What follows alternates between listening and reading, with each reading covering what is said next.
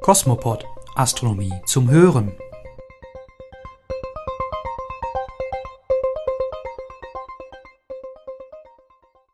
Ein räuberischer Neutronenstern, der Wettlauf zum Mond und ein Besuch bei der Andromeda-Galaxie. Dies alles erwartet Sie in unserer heutigen Ausgabe von Cosmopod. Zum Podcast der Zeitschriften Astronomie heute und Sterne und Weltraum heißen wir Sie herzlich willkommen. Zunächst hören Sie von Tillmann Althaus Aktuelles aus der Weltraumforschung. Cosmonews Blick in die Forschung. Neutronenstern frisst weißen Zwerg auf. In der Nähe des Zentrums unserer Milchstraße stieß ein Astronomenteam um Craig Marquardt vom Goddard Space Flight Center der NASA auf ein merkwürdiges enges Doppelsternsystem. Es besteht aus einem Neutronenstern und einem masseärmeren Begleiter. Dieser Begleiter umrundet den Neutronenstern in rund einer Stunde. Der Begleiter ist nur etwa 7 bis 30 Mal so massereich wie der Planet Jupiter. Er könnte damit als Planet des Neutronensterns durchgehen, aber der Begleiter ist vermutlich der klägliche Überrest eines Sterns.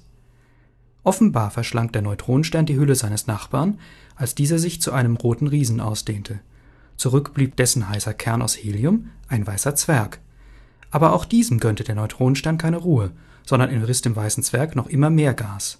Nach Milliarden von Jahren in enger Umklammerung ist nun vom weißen Zwerg kaum noch etwas übrig. Über lange Sicht wird der Neutronenstern seinen Begleiter wohl restlos auffressen.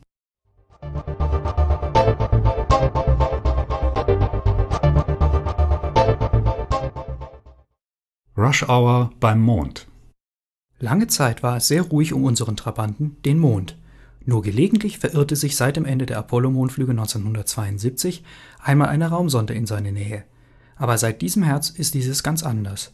Gleich zwei große Raumsonden umkreisen den Mond, aber sie stammen weder aus den USA noch aus Europa. Kaguya, die erste der zwei Sonden, wurde im September 2007 von der japanischen Weltraumbehörde JAXA zum Mond geschickt und erreichte ihn Mitte Oktober. Nur sechs Wochen später erfolgte der nächste Paukenschlag, als die Volksrepublik China ihre erste Raumsonde Chang'e auf die Reise schickte. Auch sie hat erfolgreich eine Umlaufbahn um den Mond erreicht. Die japanische Raumsonde Kaguya ist nach einer mythologischen Mondprinzessin der Japaner benannt und übermittelte bereits fantastische Bilder. Die chinesische Sonde Chang'e, sie trägt den Namen einer Mondgöttin, befindet sich noch in der Testphase. Die ersten Bilder dürften gegen Ende November veröffentlicht werden. Bald wird es noch enger beim Erdtrabanten, denn im April 2008 möchte Indien ebenfalls eine Sonde zum Mond schicken. Ihr Name ist Chandrayaan 1, das bedeutet Mondfahrzeug. Auch sie schwenkt in eine Umlaufbahn um den Mond ein. Zudem soll eine kleine Tochtersonde auf der Mondoberfläche einschlagen.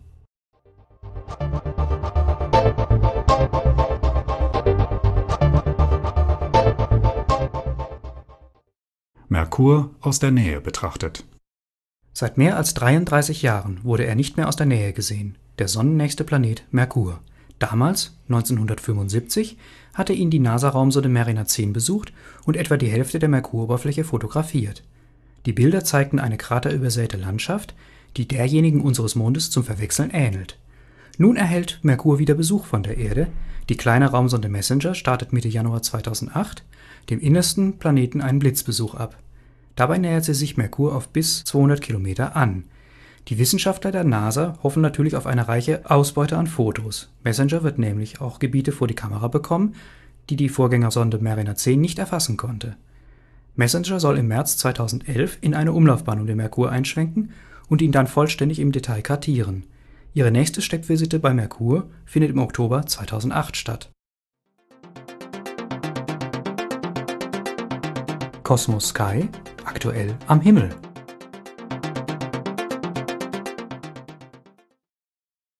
Zwei Fleckchen am Herbsthimmel. Der Andromeda-Nebel ist eines der bekanntesten Objekte am Sternhimmel. Derzeit kann man ihn hervorragend beobachten. Sie finden ihn im nördlichen Teil des Sternbilds Andromeda, das an den Novemberabenden hoch im Süden steht. Mit bloßem Auge erkennen Sie den Andromedanebel als länglichen Lichtfleck, aber nur, wenn es richtig dunkel ist. In hellen Ortschaften haben Sie kaum eine Chance, ihn zu sehen, denn dort wird er vom Laternenschein überstrahlt. Der Andromedanebel ist eine Nachbargalaxie der Milchstraße und zweieinhalb Millionen Lichtjahre von uns entfernt Sternfreunde betrachten ihn gern mit Feldstechern oder Teleskopen. Mit einem guten Fernrohr kann man erkennen, dass er Spiralarme besitzt.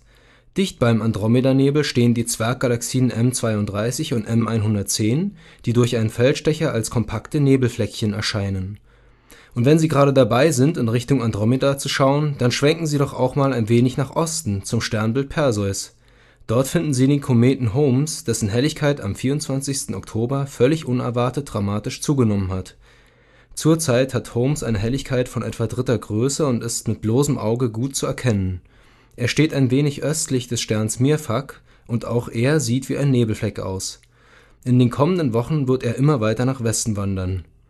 Wir wünschen Ihnen einen klaren Himmel und viel Spaß beim Beobachten. Kosmos Szene Nachrichten für Sternfreunde Ein Planetarium für Solingen die Volkssternwarte Solingen erhält ein eigenes Planetarium. Den aktuellen Planungen zufolge soll die Anlage einer der modernsten ihrer Art in Deutschland werden.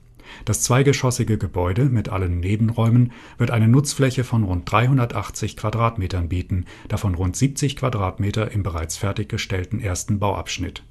Zusätzlich soll es auf dem Dach eine 150 Quadratmeter große Fläche für astronomische Beobachtungen geben unter der Planetariumskuppel mit einem Durchmesser von 10 Metern werden rund 70 Besucher Platz finden. Zur Projektion des Sternenhimmels soll das modernste System zum Einsatz kommen, das für diese Kuppelgröße derzeit verfügbar ist, den von der japanischen Firma Goto hergestellten Hauptprojektor des Typs Kronos ergänzt eine digitale Video-All-Sky-Projektion die Gesamtkosten für dieses ehrgeizige Projekt werden auf rund 1,7 Millionen Euro geschätzt. Nach der Fertigstellung des ersten, bereits begonnenen Gebäudeabschnitts ist für das Jahr 2010 der Baubeginn des eigentlichen Planetariums geplant.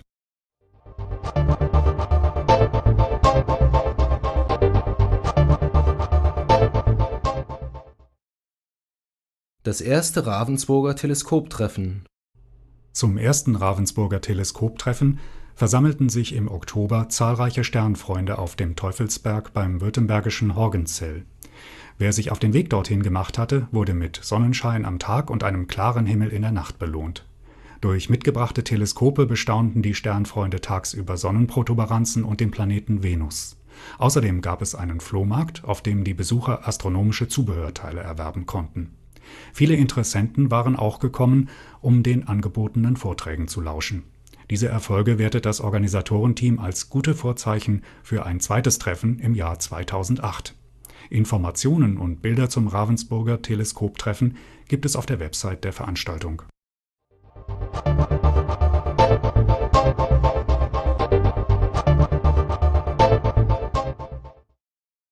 Google greift nach den Sternen. Nach dem Start von Google Earth im Jahre 2004 bietet die beliebteste Internetsuchmaschine nun die Softwareerweiterung Google Sky.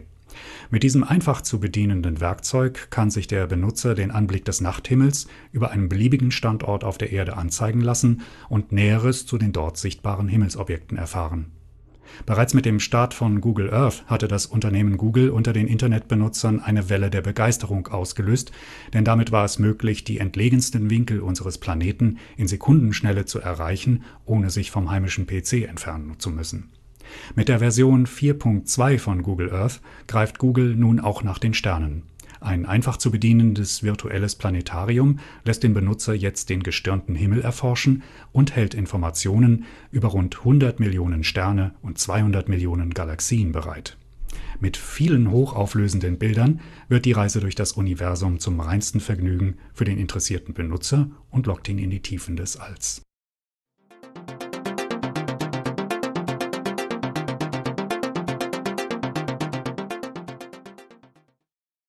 Soweit unsere heutigen Nachrichten aus der Weltraumforschung und Amateurastronomie. Wenn Sie weitere Informationen zu den genannten Veranstaltungen wünschen und aktuelle Meldungen lesen möchten, dann besuchen Sie doch einmal unsere Homepage unter www.suw-online.de. Im Dezemberheft von Sterne und Weltraum finden Sie unter anderem die CD-ROM Tempolimit Lichtgeschwindigkeit, die Sie in die geheimnisvolle Welt der Relativitätstheorie einführt und interaktive Experimente ermöglicht. Zudem berichten wir über die kosmischen Gammastrahlenausbrüche, die stärksten Explosionen im Kosmos. Für Ihr Interesse an dem Podcast der Zeitschriften Astronomie heute und Sterne und Weltraum bedanken sich Tillmann Althaus, Frank Schubert und Martin Neumann.